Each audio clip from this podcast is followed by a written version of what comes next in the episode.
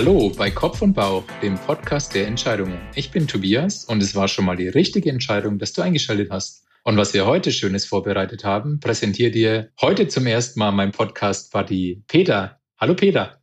Hallo Tobias. Ja, ja, ihr habt richtig gehört. Das war nicht ich, das war Tobias. Heute mal andersrum. Warum? Gibt keinen Grund, ne? Haben wir einfach mal Lust gehabt drauf. Genau. Ganz witzig. Bin mal gespannt, wie sich das anhört. Heute wollen wir mal über Biases reden. Nicht irgendwie nur so mal, was ein Bias ist. Da können wir kurz mal vielleicht am Anfang drauf eingehen, was ist eigentlich ein Bias, sondern konkret über den Autoritätsbias. Würde ich mit dir eigentlich mal darüber sprechen, Tobias, hat eigentlich der Chef immer recht? Ne, das ist so, glaube ich, ein Thema, das kennen wir alle. Wir haben das auch oft in Situationen, wenn es um Entscheidungen geht, ist denn so typisch, dass der Entscheider eigentlich meistens auch im Organigramm dann irgendwie oben steht? Ist das so? Muss das so sein? Und wenn ja, was hat er eigentlich für einen Einfluss auf die Entscheidung? Ne? Kann er da mitreden, bewerten oder was macht er eigentlich? Und da kommt halt ab und zu oder auch öfter, das werden wir mal sehen, wie du das siehst, der Autoritätsbias ins Spiel. Und vielleicht erklären wir nochmal ganz kurz am Anfang, oder? Wollen wir erstmal fragen, ob die Leute dabei bleiben sollen. Ich bin nicht so geübt wie du. Ja. Ne? Wenn du dabei bleiben willst, dann musst du dich jetzt entscheiden. So war das doch. Das ja. war dein Part. Den kann ich aber auch machen. Warte mal, ich kann ihn machen. Ja, cooles Thema, Peter. So, und jetzt kannst du dich entscheiden. Bleibst du dran oder hörst du dir da was anderes an? Ja, sehr gut. Also ich hoffe, ihr seid noch dabei. Heute, wie gesagt, der Autoritätsbias. Vielleicht einmal ganz kurz am Anfang, Tobias. Was ist ein Bias. Ja, erklär das mal so, dass ich das meinem fünfjährigen Neffen erklären kann. Also ein Bias ist ein Fehler, der voraussagbar ist. Okay. Also ein systematischer Fehler. Ja, systematisch ist vielleicht schon kein fünfjähriges Wort, aber im Endeffekt ist es ein Fehler, den ich vorhersagen kann. Das ist ein Bias. Also es ist nicht irgendwie nur, dass man sagt, okay, da ist jemand abgelegt, sondern man kann ihn messen oder vorhersagen in einer statistischen Häufigkeit. Ja, auch das wird ein Fünfjähriger nicht verstehen, aber einfach ein vorhersagbarer Fehler.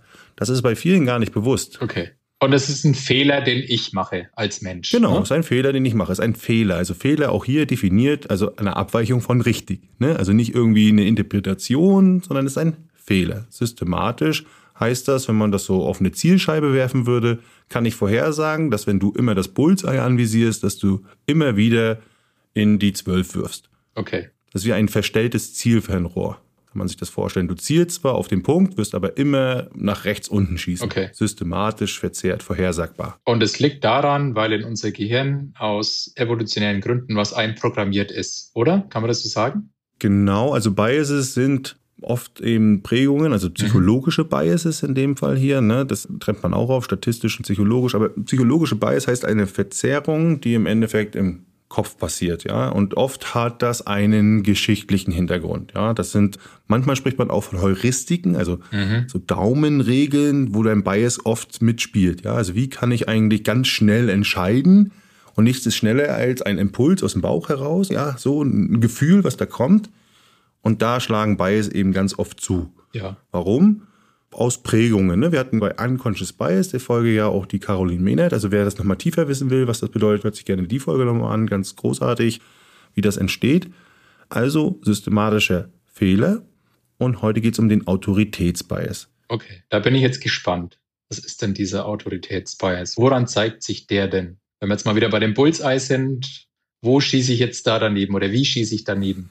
Naja, das wäre so ein bisschen, du musst es dir so vorstellen, wenn wir auf eine Dartscheibe werfen würden, dann würden wir alle, um die höchste Punktzahl eben zu erreichen, auf diese Triple 20 werfen. Mhm. Ne? Oder eben dann auch um die zweithöchste auf das Bullseye selbst. Ja. Das sind so ganz klar die Felder, wo man am meisten gewinnt. So, und jetzt wirft aber der Chef und trifft in die Eins und sagt, ich habe 100 Punkte, ich habe gewonnen.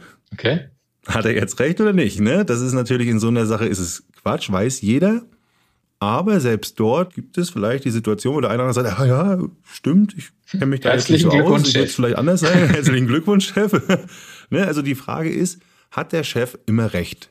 Ja, also es gibt also, wir tendieren dazu, es ist ein wissenschaftlich bewiesener Bias, also wir tendieren dazu, die Meinungen von Autoritäten ein großes Maß an Genauigkeit beizumessen. Okay. Und dass die unsere Meinung eben signifikant beeinflussen, verzerren. Ja? Und Autorität kann man vielleicht auch schon wieder ein bisschen anders definieren. Was ist eine Autorität? Das kann ein Vater sein, eine Mutter, das kann ein Chef sein, ein Professor, das kann ein Star sein, das kann ja alles sein. Kann Experte sein, ne? Keine Ahnung, ich schaue eine Talkshow und der erzählt da irgendwas. Experte in seinem Wissen, ne? Richtig. Also etwas, was mich beeindruckt. Mhm. So, und da finde ich, passt es einfach schon. Es beeindruckt mich und damit beeinflusst es mich wahrscheinlich auch, ja. Also wir tendieren dazu, den Meinungen von Autoritäten ein großes Maß an Genauigkeit beizumessen. Das ist auch entscheidend. Also genau. Wenn ich also sage, na, ich schätze da ungefähr, das kostet 50 Euro und dein Chef würde jetzt sagen, oder der Chef deines Unternehmens, ja, ja. sag ich mal, der ganz große Chef, der würde sagen, ja, das kostet 150 Euro, dann würdest du wahrscheinlich, wenn du jetzt nicht selber viel Ahnung davon hast und selbst wenn du Ahnung hast, eher ihm mhm. Folgen und dich dort mit verankern. Obwohl ich jetzt der Kostenexperte bin. Also es bräuchte sozusagen von dir schon eine ich sag mal, sehr logisch strukturierte Denkweise, ein langsames Denken, dass du sagst, naja, woher soll das mein Chef eigentlich wissen? Der Peter, der macht das ja jeden Tag. Der lag schon die letzten dreimal daneben. ja, der Peter macht das ja jeden Tag, ne? Der hat das ja vielleicht ja. durchkalkuliert, der schätzt sich vielleicht um 50 Cent und naja, so ist es so ein bisschen. Und wir kennen das auch in Diskussionen, um das mal konkret zu machen.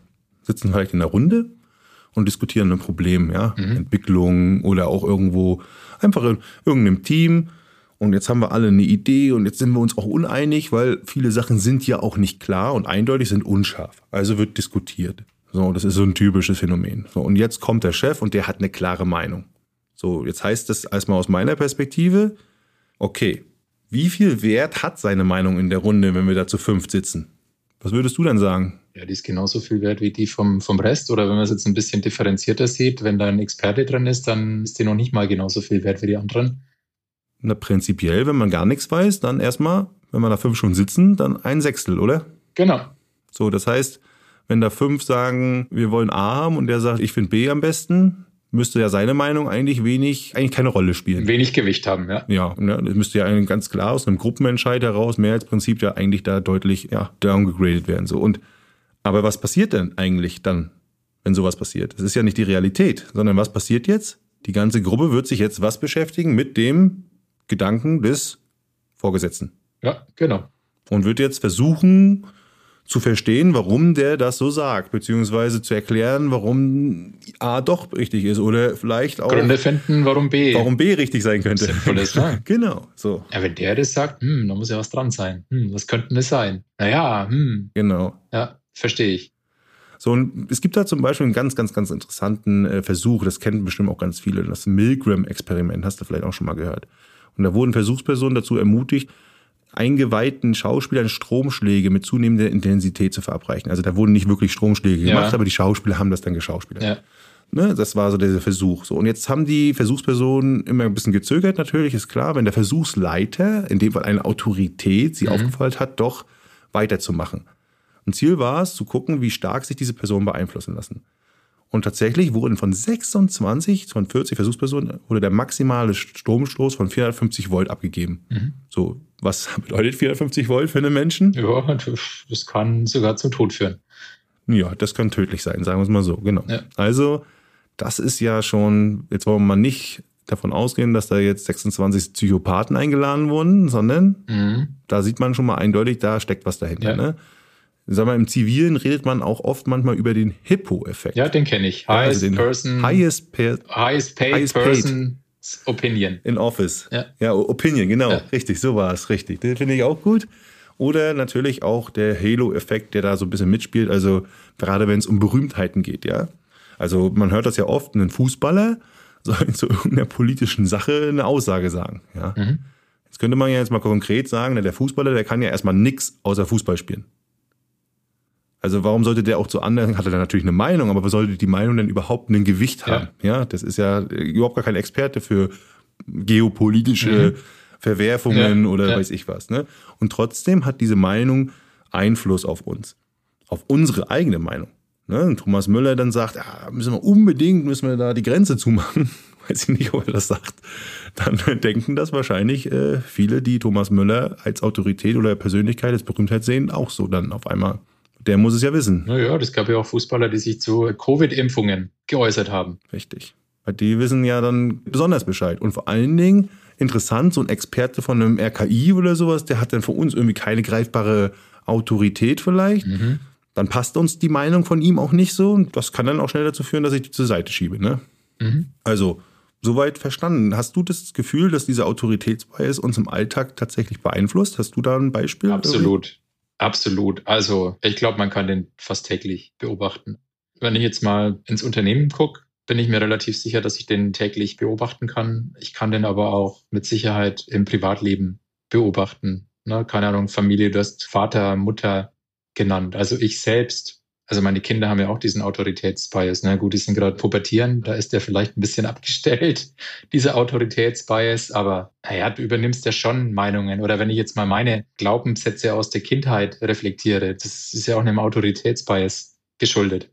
Hm. Das ist ja eine mentale Abkürzung, die da unser Gehirn nimmt. Ne? Also so ein Bias. Naja, zu Recht hat ja Caroline Mehner damals erklärt, ne? if you have a brain, you have bias. Richtig. Weil wenn wir das ja alles hinterfragen würden und ständig langsam entscheiden, dann wird es uns da oben irgendwann mal die Sicherungen raushauen. Das kann ja das Gehirn gar nicht verarbeiten. Richtig. Also es ist kein, in dem Sinne kein Fehler von dir selbst oder von uns selbst. Es ist nichts, worüber man sich schämen sollte. Das ist auch wichtig, ja. Aber es entsteht natürlich ein vorhersagbarer Fehler. Ne? Also es ist auch nichts, was man jetzt glorifizieren sollte oder wo ja. man sagt, das können wir jetzt so lassen. Also Bewusstsein ist schon wichtig, wa? weil durch diesen Bias kannst du halt schlechte Entscheidungen treffen. Punkt. Ja, warum ist das so? Weil wir Aussagen von Vorgesetzten oder auch Experten oder wer auch immer für uns interessiert ist, ungefiltert übernehmen und nicht hinterfragen. Ja. Und das ist natürlich ein Problem, weil was haben wir gelernt über Karen und Frank, die gesagt haben, naja, ich bin vielleicht in einer Sache Experte. Ja. Aber in wie vielen Sachen bin ich Laie?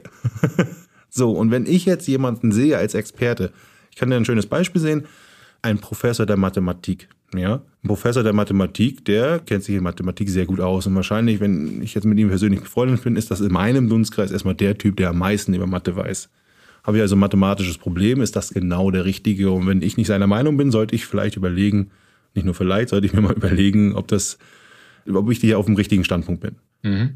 Aber der hat natürlich genauso wenig Ahnung von Verbrennungsmotoren vielleicht wie fast jeder andere auch, nur weil er ein Auto fährt, ja. So, der hat mir dann natürlich versucht zu erzählen, warum ein Verbrennungsmotor mhm. besser ist als eine Elektromobilität. Der kann sich vielleicht auch gehoben ausdrücken, der hat eine wissenschaftliche Beschreibung, äh, Sprache und so weiter. Und natürlich nehme ich ihn ernst. Ja, ist am Tisch sitzen, also das ist ein Live-Erlebnis, sitzen am Tisch ein Haufen Menschen und hören ihm zu. Ja. Genau, der hat einen Doktortitel, ne? Der ist ja studiert, der, der weiß ja viel. Der weiß ja viel. Das ist ja auch ein Professor. Höher geht's ja dann fast nicht mehr, ne? So, und jetzt ist es so gewesen, dass ich an einem gewissen Punkt gesagt habe: so, ich, ich weiß jetzt nicht, was ich dir noch sagen soll. Du bist jetzt hier so eine Art Respektexperte, ja? Das ist so, alle respektieren das auch. Mhm. Und du hast aber aus meiner Sicht keine Ahnung davon. Also du wirst es sicherlich verstehen, weil du bist ja hochintelligent und kannst sicherlich auch mit Mathematik, und ist ja im Ingenieurwissenschaft relativ nah dran, dann das auch verstehen. Aber du hast einfach keine Verbrennungsmotoren ausgelegt, du hast keine Ahnung, was E-Maschinen für einen Wirkungsgrad haben, du hast keine Ahnung, was Cradle-to-Grave Berechnungen sind und so weiter. Ich will nicht zu tief reingehen. Ja, ja. Aber jetzt hat er mich, ohne dass ich jetzt vielleicht der größte Experte der Welt bin, aber erstmal eingetroffen, der sich damit schon mal vier, fünf, sechs, sieben Jahre lang intensivst beschäftigt hat, fast promoviert hat. Mhm sondern am Tisch sitzen sechs Leute, die sind unentschieden. Ja. Die haben da eigentlich keine richtige Meinung, außer ein Gefühl. Mhm. Die meisten finden E-Mobilität uncool, nenne ich es mal. So. so, und jetzt hören die, jetzt haben wir eine Partei Einfluss. Jetzt glaub mal, was die für eine Meinung nach so einem Gespräch haben. Na, ich bin für die keine Autorität gewesen, auch wenn ich zwei Meter groß bin. Ja, aber der Professor, äh, der hat sie nachhaltig beeinflusst und der hat natürlich irgendwas logisch Klingendes gesagt. Und unser Gehirn, das liebt logisch klingende Sätze. Aber richtig war das nicht. War voller Fehler, war falsch. Ja.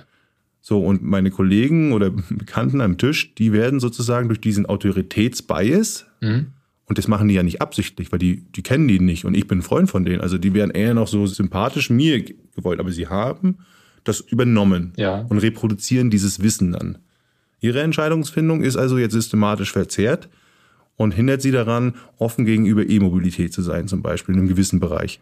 Bevor wir jetzt darauf kommen, wie wir mit diesem Bias umgehen, habe ich noch eine andere Beobachtung, die vielleicht ganz gut dazu passt. Und vielleicht hat das auch einen eigenen Bias-Namen. Es ist ja auch so, dass diese Autoritäten da irgendwie so ein bisschen drauf programmiert sind, Antworten zu geben. Also das ist ja irgendwie auch so ein bisschen eine soziale Norm, dass der Chef Antworten geben muss. Ne? Also wenn der eine Frage gestellt kriegt, sagt der ja selten, hey Leute, ich habe keine Ahnung davon, sondern die schauen ja alle quasi auf diese Autorität und sagen, ja, das muss der doch wissen. Das sagt, glaube ich, nie einer. Ganz selten, Na? dass mal einer sagt, das weiß ich nicht. genau. So. Und dann, also das verstärkt ja dieses Problem noch, weil die stellen jetzt quasi eine Frage, wo der sagt, also wenn ich mal ganz ehrlich bin, so wirklich tiefe Ahnung habe ich von dem Ding nicht. Ne? Ich habe vielleicht mal was in der Zeitung drüber gelesen. So, und jetzt erzählt der was ne, mit diesem Autoritätsbias und fühlt sich vielleicht noch nicht mal so richtig wohl bei, aber weil halt diese soziale Norm, Erwartung da ist, ja, der muss doch da eine Antwort drauf haben, verstärkt sich das ja meiner Meinung nach sogar noch, ne? würde ich sagen. Weil wenn der sagen würde, hey, ich weiß es nicht, ne? also wenn dieser Mathematikprofessor, wenn man jetzt mal bei einem Beispiel bleibt, wenn der sagt, na gut, ich bin jetzt kein Experte für Verbrenner und E-Motoren. Ne? Ich habe da eine Meinung zu, oder ich verstehe das so, aber ich bin mir nicht sicher. Ich habe eine Meinung dazu, ne? aber ich habe das Gefühl, der, der Peter, der hat sich damit beschäftigt, oder ich weiß, der Peter hat sich damit beschäftigt. Also stell doch die Frage lieber dem Peter, dann gibt er seine Autorität an dich quasi. Und dann wird es ja funktionieren, weil er sagt, also dazu habe ich jetzt keine Ahnung. Genau, also es wäre eine Möglichkeit zum Beispiel so ein bisschen, was du so ein bisschen ansprichst, ist ja der Autoritätsbias ist ja beim Empfänger, ja. Ne? also nicht bei dem Sender. So, und du könntest natürlich den Sender darum bitten, dass er sich dem bewusst ist, dass er eine Autorität ist mhm. und sich zurückhält bei gewissen Themen. Müsste er natürlich auch merken, dass ich hier nicht die Hauptexpertise habe. Aber da kommt ein anderer Bias ins Spiel, das ist der Overconfidence Bias dass Menschen dazu tendieren, wenn sie irgendwo schon mal Experte sind, sich auch in anderen Bereichen als extrem ich sag mal, ja, kompetent zu sehen. Ja, ja das ist. So wie wir zwei, wir kennen uns beim Thema Entscheidungen aus und genau. äh, sind jetzt völlig overconfident, wie man gute Tonspuren irgendwie auf die Rille kriegt. Richtig, wir haben zu allem eine Ahnung. So ist es natürlich auch ein bisschen, auch, das, auch das ist ja auch verständlich und erklärbar. Aber am Ende muss man auch sagen, Tobias, haben wir auch verstanden, dass es Profis gibt, die das besser können als wir. Mhm. Ja. Das heißt, die Tendenz eigentlich als Experte, sich bei anderen Sachen, ich sag mal, auch als Experte zu sehen, ist total normal. Also hier in Ingolstadt gibt es ein Phänomen, dass hier die Bauherren, also die Bau, also wie nennt man das nicht, Bauleiter? Nee, Bau, also Bauunternehmen, mhm. die lehnen teilweise bei Audi-Managern und Audi-Ingenieuren auch, also meiner ehemaligen Zunft, äh, ab, für die Häuser zu bauen. Weil die alles besser wissen. Okay. so, aber die haben ja noch nie ein Haus gebaut. Ja, die denken, die wissen alles besser. Das ist Fußballtrainer-Phänomen. Genau, Wenn richtig. Die Nationalmannschaft, wir haben ja haben viele, viele, viele, viele Fußballtrainer auf der Couch sitzen. Genau, und deswegen wird es hier für Audi-Ingenieure und Manager sehr teuer, manchmal Bauunternehmer zu finden und die rufen große Preise auf, weil sie sagen, na, wenn ich mir das ganze Gesappel, das Micromanagement, die, die tausend schlauen Sprüche anhören muss, na, dann kostet es auch richtig Kohle. Ne? Also dieses, ich hole mir eigentlich einen Experten und lass den machen, ist schwierig, ne? Das ist so. Gehst du deswegen nach Rostock, Peter, weil du in Ingolstadt nee. keine Wohnung mehr findest? nee, in Rostock ist es ja schweineteuer. Das ist in den letzten zwei Jahren extrem gestiegen. Aber das ist off-topic. Egal. Kommen wir zurück. Ja. Kommen wir zurück zum ja, Autoritätsbias. Ein Thema ist natürlich auch, Autoritätsbias kann natürlich gefährlich sein. Ne? Also zum Beispiel, wenn man jetzt mal im Krieg oder ne, Bundeswehr oder irgendwas ist. Also wenn da gibt es eine klare Struktur, eine Befehlsstruktur mhm. und da wirst du ja sicherlich auch dazu trainiert und das ist ein Ziel der Sache, dass du nicht hinterfragst, ausführst, ja. ab wann wird das eigentlich zu einem Problem? Und zwar, wenn derjenige, der die Autorität hat, falsch ist, Fehler hat, hinten Agendas und so weiter. Ne? Also was ist sozusagen der Beinbruch, wo wir mal drüber gesagt haben, also wenn du so algorithmusmäßig ohne Nachfragen einfach eine Routine abspulst, ja, weil das ist eine Autorität, der sagt das, mache ich, ist ja einfach, ne? Das ist ja, da muss er überhaupt nicht nachdenken. Ja, das muss ja auch gar nicht bösartig sein. Ne? Ich meine, das kann ja eine Situation sein, die quasi neu ist, also mit Unsicherheit behaftet. Ja, also jetzt Frank Wolfe ist nach vorne irren und der trifft da jetzt eine Entscheidung aus der Erfahrung von den letzten 50 Situationen. Ja? Hm. Aber die kann halt grundfalsch sein in dem Moment. Ja, also das ist zum Beispiel. Und wenn dann halt keiner hinterfragt, ne, wenn jetzt jemand da das Bauchgefühl hat oder wenn jemand vielleicht sogar das Wissen hat, dass diese Situation jetzt eben anders ist als diese 50 vorher und eigentlich die richtige Entscheidung treffen würde, wenn wir jetzt bei dem Beispiel bleiben, wird es aber trotzdem nicht als Entscheidung getroffen, wegen dem Autoritätsbias, ne? weil der Ranghöhere, der mit Hierarchie, der mit den Schulterklappen, der weiß es ja, das ist ja die Autorität. Ne? Wenn der sagt, links rum, dann geht's links rum. Auch wenn einer dabei die Expertise und das Wissen hat, dass in dieser Situation rechts rum die bessere Option ist. Genau so ist es. Und so ist es ja auch oft in Unternehmen, dass die Entscheider dann, weil sie auch mehrere Perspektiven verantworten, manchmal aber sehr weit weg vom inhaltlichen Problem sind. Mhm. So, sie sind also auch darauf angewiesen, dass sie natürlich sehr gut vorbereitete Informationslagen bekommen. Also sie müssen eigentlich vertrauen darauf. Und gleichzeitig brauchen sie aber auch ein klares Bild, um entscheiden zu können.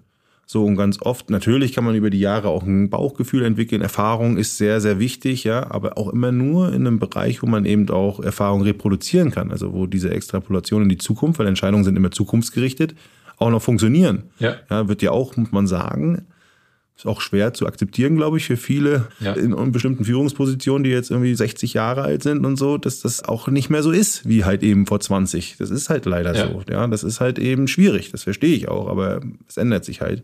So, und jetzt ist es natürlich so, dass im Berufsalltag, sag ich mal, die Entscheidungen ja nie klar sind. Also wir haben ja mal, kannst du dich noch dran erinnern, Matthias Kick hier, der Staatsanwalt, jetzt ja Richter, Ja. hat ja von 50 plus X Entscheidungen gesprochen. Das sind die schweren, nicht die 100 minus kleines X, ja. Die sind recht eindeutig. Da weiß man, okay, alles klar, das ist sehr eindeutig, ist klar. Jeder sagt links rum. Logisch. Da würde man jetzt vielleicht auch sagen, ja, wir laufen doch jetzt nicht den Abgrund runter, ne? Außer Peter, der geht noch einen Meter so. Das, äh, aber ne, wenn es so eindeutig ist, ist logisch. Da würde man dann vielleicht auch den Aufstand hervorrufen und so weiter, den, den Widerstand, die Meuterei. Ja. Aber meisten Entscheidungen sind ja, deswegen sind sie ja schwierig. Das ist ja das System, also dahinter eine schwierige Entscheidung, dass sie nicht eindeutig sind. Also, wenn sie nicht eindeutig sind und wenn die um Datenlage unklar, unsicher, unvorhanden, unvollständig ist, ja, dann hat die Meinung mit dem höchsten Autorität, mit dem höchsten Dienstgrad, um mal wieder vielleicht bei der Bundeswehr zu sein, natürlich einen signifikanten Einfluss auf die Entscheidung.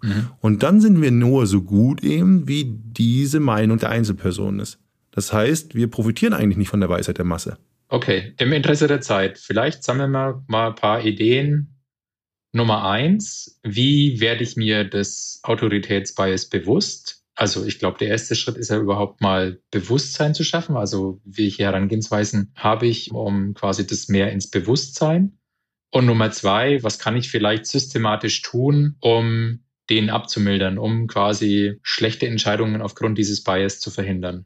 Hast du da Ideen? Gibt es da was aus der Wissenschaft? Ja, also ganz klar, natürlich erstmal, das ist immer das, was man sagt, man muss sich bewusst sein, dass es das gibt. Mhm. So. Und man muss auch sagen, es ist kein Fehler von dir selbst, sondern das ist normal so. Jetzt kann man aber dagegen steuern.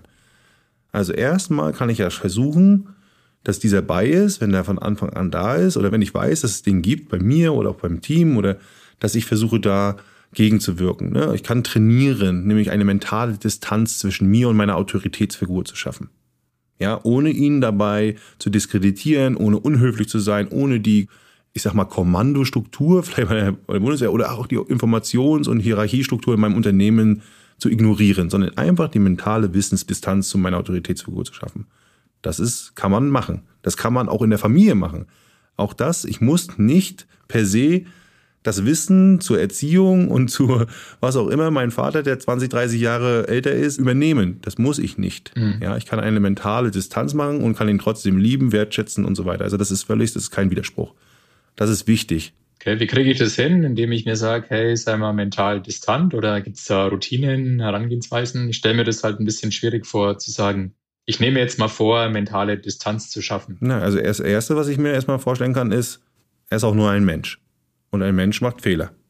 Mhm. So. Das Zweite ist, was ich mich fragen kann, ist er wirklicher Experte in diesem Bereich? Oh ja, das ist gut. Also ist er ein Experte und was bedeutet für mich ein Experte? Oder ist er einfach Mhm. nur jemand, der gelebt hat? Also zum Beispiel jetzt mal, mein Vater ist ja kein Experte für Erziehung, nur weil er Kinder großgezogen hat. Ja. Das ist ja Quatsch. Er hat Kinder großgezogen und hat vielleicht auch Wissen und ich könnte auch davon profitieren, aber ich sag mal so, auch schlecht erzogene Kinder überleben. So, naja, oder mal noch weiter gedacht, er hat Kinder großgezogen, er hat das gut gemacht, aber das kann ja sein, dass das Wissen in der jetzigen Zeit nicht mehr funktioniert. Genau, also prinzipiell Ja? Das kann ja bei ihm richtig gewesen sein und bei mir ist es Es falsch. kann ein Outcome-Bias in beide Richtungen sein. Also der Erfolg oder Nicht-Erfolg der Erziehung hat jetzt erstmal nichts damit zu tun. Da kann viele Einflüsse. Aber Ja. wer prinzipiell sich natürlich dann vielleicht, um, um ein Beispiel zu sein, mit Erziehung auskennt, wäre doch ein Erzieher, Mhm. ein Pädagoge, ein wissenschaftlicher und so weiter. Also der tagtäglich sich damit beschäftigt. Und das ist ja auch oft so, manchmal gefällt mir die Meinung nicht, manchmal ist es auch nicht meine Sprache, aber dem würde ich doch jetzt erstmal eher in dem Bereich zuhören. Das ist nicht einfach manchmal, ne? aber das wäre zum Beispiel so ein Punkt, ist es wirklich ein Experte? Ne, da kann ich eine mentale Distanz schaffen. Also dann natürlich kann ich mich auch fragen, wir hatten vor den Halo-Effekt angesprochen, also was ist eigentlich das, was ich an dieser Person bewundere? Und passt das zu dem Punkt, über den wir gerade diskutieren? Also den Professor für Mathematik bewundere ich für seine Professur und für sein Wissen über Mathematik. Aber wir haben nicht darüber gesprochen, wie man Professor werden kann und wir haben auch nicht über mathematische Gleichungen gesprochen. Mhm. Und in dem Moment, wo ich diese Distanz geschaffen habe, war es für mich sehr leicht, mit ihm auf Augenhöhe, also eigentlich noch sogar ganz klar, eigentlich sogar meinen Standpunkt zu vertreten. Ja. Und das war witzig, weil das war er gar nicht gewohnt, dass ihm jemand argumentativ so energisch entgegentritt. Also er hat das dann sogar wertgeschätzt, oder?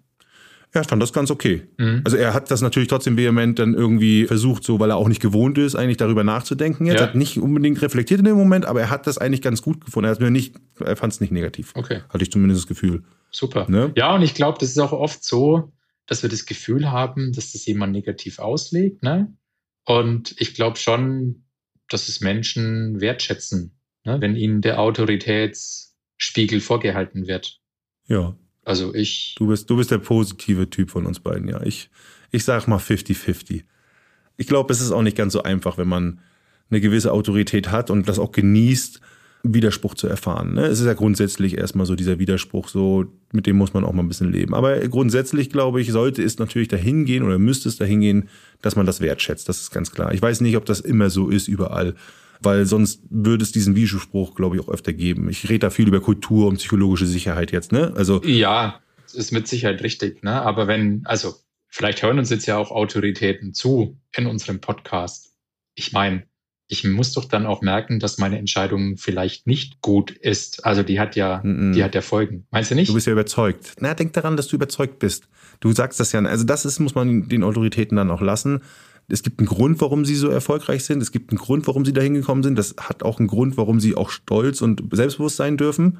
So oft, ja. Also ich rede jetzt nicht über Dummies, ja, die selbstbewusst irgendeinen Mist erklären. Also darüber rede ich nicht. Ja. Sondern ich rede über Leute, die haben irgendwo in irgendeinem Punkt irgendwie auch was geleistet, sind irgendwie gut in irgendwas dann gibt es ja auch einen Grund, warum die selbst, die haben ja einen Grund, selbstbewusst zu sein, aber halt nicht überall. Also das meine ich dann so wie in diesem Overconfidence-Thema, ne?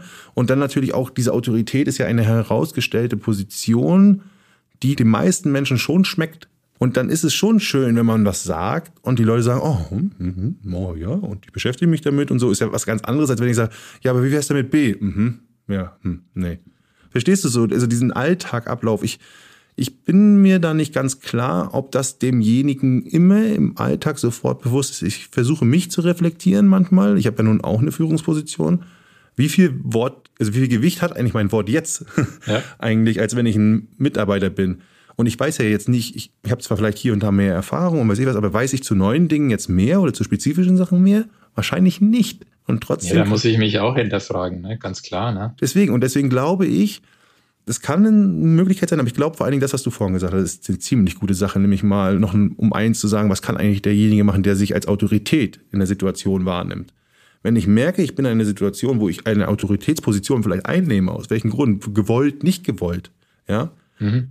kann ich das vielleicht auch bewusst ansprechen ja. und mich zurücknehmen und mich auch überlegen, nochmal zu sagen, ich kenne mich doch da eigentlich gar nicht richtig aus ist das jetzt wirklich mein Fachgebiet? Ja, das ist das etwas, wo ich drauf wetten würde? Würde ich selber Geld auf mich setzen?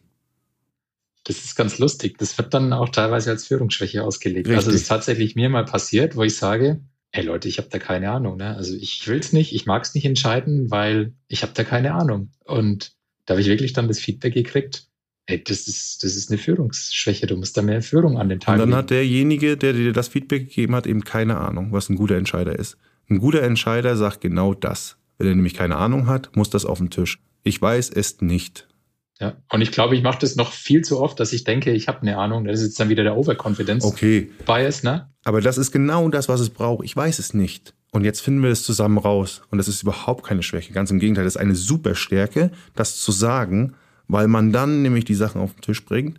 Aber wir erwarten immer diese klaren, ne, können wir jetzt abschweifen in Politik und was wir erwarten diese klaren, einfachen selbstbewussten Antworten, ja. Und deswegen rennen wir dann lieber selbstbewusst in Abgrund, ja, als zu sagen, ey, wir wissen es doch eigentlich nicht richtig. So, und da müssen wir uns ein bisschen hinterfragen und da habe ich eine ganz klare Meinung dazu. Wenn ich es nicht weiß, weiß ich es nicht. Ne, ich habe da ein schönes Beispiel im Urlaub, super selbstbewusst. Mein Bruder sagt da lang, und alle glauben es auf dem Boot, obwohl ich der Einzige war, der eigentlich irgendwie gemerkt hat, dass es in die andere Richtung geht. Ich habe sogar einen guten Orientierungssinn, kann mich an der Sonne orientieren und weiß ich was. Und dann mhm. habe ich, aber ich war ein bisschen unsicher. Ne? Dann, na nee, haben wir alle geglaubt. Und dann nach einer halben Stunde kam raus, da war völlig die falsche Richtung. Ich hatte recht.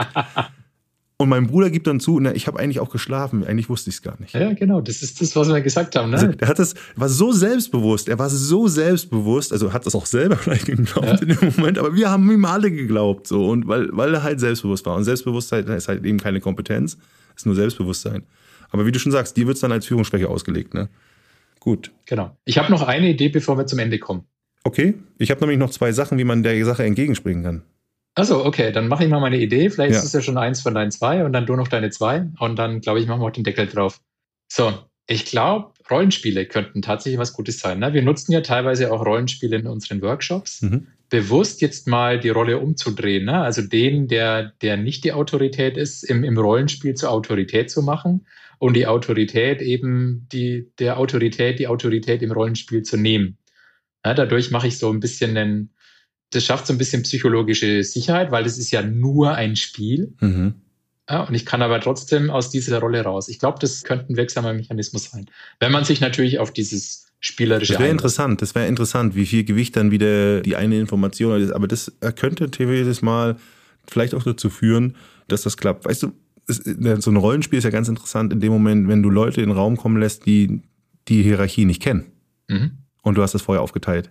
Also weißt du, ich meine? Das ja. ist ja immer nur, Hierarchie ist ja auch was im, im Kopf, ne? Autorität ist ja, ja. auch was, was im Kopf passiert ganz oft. Nimm dem ja. General die Schulterklappen und zieh den im normalen T-Shirt an und dann stell ihn in den Raum mit den anderen. Mhm. So, wenn die sich nicht so verhalten, dass der autoritär ist, hm, würdest du diesen Bias auch nicht haben. So. Also das kann auf jeden Fall. Und das führt auch ein bisschen dazu, weil, weil Rollenspiele ja oft Perspektivwechsel bringen. Und was bringt Perspektiven immer in einem Team? Diversität.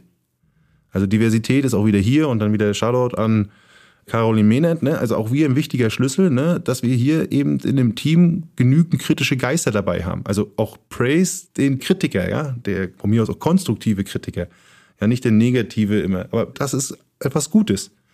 Der hilft uns dabei, eine andere Perspektive einzubringen. So, Peter, jetzt bin ich gespannt. Was sind deine zwei Sachen? War das eins davon? Nee. Ja, das, der eine Transfer ist es schon von einem Rollenspiel eigentlich zur Diversität. Also das ist ein wichtiger Schlüssel, um auch diesen Autoritätsball zu bringen, also kritische Geister im Team zu haben. Ja, also da auch mhm. wirklich die hinterfragen, die eben vielleicht von Natur aus schon diesen Autoritätsbias weniger haben, weil sie eher sachlicher Ebene sind, ja, und da auch eben Kritik äußern. Und Verführungskräfte eben. Also die Pubertiere, ne? Meine, meine Jungs, ne? 15 Jahre. Also jeder, der sagt, ich brauche das mal in meinem Team, ja, ich biete euch meinen Junior als Trainer an, wie ich Autoritäten in Frage stellen Aber wir haben ja auch schon eine Abfälschmaßnahme. Jede Aussage der Pubertierenden, die uns nicht gefällt, wird ja weggewischt, weil ist ja pubertierend. Ja. Weißt du, ich meine, also wir haben ja auch schon eine Gegenmaßnahme. Ja, das stimmt. Ja. nee, aber stimmt, man kann also so kritische Themen reinbringen, Diversität und nochmal auch zurück auf denjenigen, der vielleicht bewusst weiß, dass er selber in einer Autoritätsposition ist, alle Diskussionsteilnehmer aktiv um seine Meinung bitten und eben auch eventuell anonym Feedback erfragen. Denkt da ans Together Alone Prinzip. Ja, ne? Together Alone, der Chef fährt Go-Kart. Richtig, der Chef fährt Go-Kart und alle fahren Go-Kart, weil der Chef gesagt hat, Go-Kart wäre doch eine geile Idee. Und eigentlich findet es keiner genau, geil. Genau, und keiner hat Bock drauf. also das wär's. Das war der Autoritätsbias. Ja, mir fällt noch was ganz kurz ein. Ne? Eine Ergänzung noch zu deinem Diversität. Es gab ja früher Hofnarren. Also so ein Hofnarr also, ich glaube, so ein Hofnarr ist tatsächlich ein Autoritätsbias-Buster. Ja. Um ehrlich zu sein, weil der Hofnarr hat halt quasi die, die Narrenfreiheit, die Autorität in Frage zu stellen. Also vielleicht sollte man auch in Unternehmen wieder mehr einen Hofnarr einführen. Den einen oder anderen Hofnarren, ja, ohne Witz. Naja, ich habe ja schon mal gesagt, es geht ja auch ein bisschen in diese Entscheidungshygiene in Unternehmen, dass es einen braucht, der also wirklich immer wieder kritisch hinterfragt, ist das jetzt hier richtig? Wie kommen wir jetzt eigentlich zu der Bewertung? Mhm. Warum glauben wir jetzt dem? Und nicht dem? Oder überhaupt, wo kommt die Information her? Ist die belastbar? Aber das wäre ein anderes Thema. Da können wir schon mal auch einen Ausblick machen. Da sprechen wir dann über sozialen Kredit in Unternehmen. Weil das ist natürlich eine, eine aufwühlende Rolle, okay. wenn du da immer hinterfragst und jeder muss sich, ich sag mal, verantworten und erklären. Das ist mega anstrengend für alle Seiten. Also ich, ja. ich hatte schon, ja, zwei, zwei Leute fallen mir jetzt tatsächlich dazu spontan ein aus meinen Teams, die kannst du teilweise an die Wand klatschen und auf der anderen Seite musst du die wieder umarmen, musst sagen, hey, wenn ich dich nicht hätte, hm. dann hätte man schon irgendwie Mist vielleicht gebaut. Ne? Also das ist schon sehr ambivalent. Aber wie du sagst, ich glaube, das ist nochmal eine hofnahen Folge wert. ich glaube, ich bin da auch so eine Persönlichkeit, wenn man mal meine ehemaligen Vorgesetzten fragt. Ich glaube, die würden das auch unterschreiben. Also es gab mal einen Spruch von einem Lehrer, also von zwei Lehrern, der gleiche Spruch einen Peter Maischak vergisst man nicht. Also in positive als auch in negative Richtung, weil ich sowohl sehr kritisch bin und auch nervend, wenn es nicht passt, aber eben auch, wie du schon sagst, manchmal die Themen auf den Tisch bringe, die sonst vielleicht Schaden angefügt hätten und weil sie unbedacht bleiben oder so. Das sagt bestimmt auch der eine oder andere Basketball-Gegenspieler von dir. naja, das ist polarisiert auf jeden Fall. also, Gut. Das war's. Das war unsere Bias-Folge, Autoritätsbias. Ja, cool. Mhm. Hatte ich gar nicht so auf dem Radar. Wahnsinn, finde ich cool. Okay. Ja, jetzt die Frage, what's next? Mhm. Da haben wir ja gesagt, wir haben eine Gastfolge mit Anna haben wir noch im Pedo. Dann sicherlich wieder noch eine weitere Bias-Folge, die uns dort in die Finger fällt. Also ich hätte zum Beispiel auch nochmal Lust. Ja, du hast eine richtig schöne Liste von Biases zusammen, ne? Social Bias, Status Quo, Bias. Dunning-Krüger würde ich auch nochmal mit dir gerne, den Krüger-Effekt würde ich auch nochmal mit dir diskutieren. Oh, ja. Also da gibt es auch einiges. Haben wir heute so ein bisschen, haben wir heute so ein bisschen schon, ne? Gestriffen, gestriffen leicht. Ja, ja. Das ist ja ganz oft so auch, ein Bias kommt selten allein. Ja. da können wir uns auf jeden Fall. Und was ich auch gerne noch so ein bisschen anteasern will, ist die Gastfolge zum Thema Finanzentscheidungen und da so ein bisschen spezifisch in die Richtung Altersvorsorge gehen. Also da werden wir auch nochmal was machen. Da ist ja mit Sicherheit auch Biases am Werk. Könnte sein. Ja, haben wir jetzt gesagt. Nochmal danke an den Jakob. Wenn du uns jetzt hörst, Jakob, danke für dein Feedback. Also das Thema Bias. Du siehst, Peter hat noch genug Biases im Köcher. Wir werden das auch so ein bisschen in Gastfolgen einbauen. Also Biases wird uns die nächsten Folgen auf jeden Fall noch beschäftigen. Wenn ihr das jetzt nicht verpassen wollt, dann, unsere Stammhörer wissen schon, abonniert uns, drückt die Glocke auf eurer Lieblings-Podcast-Plattform, Spotify, Apple Podcast, Amazon, Google, Deezer und was es auch immer sonst noch gibt, um gute Podcasts zu hören. Schreibt uns gerne an, gebt uns Feedback, haben wir uns in der Jubiläumsfolge ja gewünscht. Sagt uns, was war die Folge für euch wert, gebt uns eure Entscheidungssituationen, sagt auch, was hat euch nicht so gut gefallen. Unser LinkedIn-Profil ist in den Show Notes verlinkt. Ja, und zum Ende, wie immer, one more thing. Und der geht jetzt eigentlich schon traditionell an unsere liebe Ada. Aber der Peter will vielleicht auch noch was sagen. Genau, und Ada kann nämlich mal jetzt in drei kurzen Sätzen aus ihrer Sicht sagen, was ein Autoritätsbias ist und vielleicht auch noch einen Satz dazu, wie man den verhindern kann. Das ist auch mal ganz interessant, vielleicht, was sie da aus dem Internet herausfiltert. Oh ja. Äh, KIs sind ja auch nicht biasfrei, kommt ja auf die Daten an, ne? Aber Algorithmen prinzipiell schon weniger anfällig. Und das würde ich auch noch sagen, was mir gerade einfällt, ein gutes Thema überhaupt gegen Bias ist objektivierte Bewertungsmethoden. Ja, also in dem Fall wirklich Scoring-Modelle, die eben Sachen sehr, sehr, sehr klar und eindeutig, sage ich mal, wenn es dann beschreibbar ist in Zahlen, Daten, Fakten oder auch in Expertenmeinungen, da gibt's, da können wir auch noch mal was dazu machen, wie man das auftrennen kann. Da kann man auch solche Biases sehr, sehr gut abmildern, ne? weil so eine Autorität kann dann am Ende schwer so ein so ein Scoring-Modell, ich sag mal, in Frage stellen. Also nur einfach nur, weil er sagt, ist ihm halt so. Ne? Da muss man schon gut begründen können, was ja auch ja. möglich ist, wenn es dann Fehler gibt. So, liebe Eda, ich schubse jetzt mal die Autorität Peter Maischak von der Podcast-Bühne und jetzt bist du dran. Sag uns mal Autoritätsbias und was kann ich gegen tun? Ciao schon mal. Tschüss. Hier sind drei Schritte, die ihr unternehmen könnt, um den Autoritätsbias zu reduzieren. Erstens, Bewusstsein schaffen. Erkennt den Autoritätsbias als kognitive Verzerrung an und erinnert euch daran. Zweitens, diverse Quellen nutzen. Sucht nach Informationen aus verschiedenen Perspektiven. Unterschiedliche Standpunkte können euch ein umfassenderes Verständnis bieten. Drittens, kritische Denkfähigkeiten entwickeln. Lernt, Informationen kritisch zu hinterfragen und zu analysieren, unabhängig davon, wer präsentiert. Fragt euch, ob die präsentierte Argumentation logisch und gut belegt ist oder ob es sich lediglich um Behauptungen handelt. Hinterfragt Informationen unabhängig von der Quelle. Das war es wieder für heute. Bis zum nächsten Mal, eure Ada.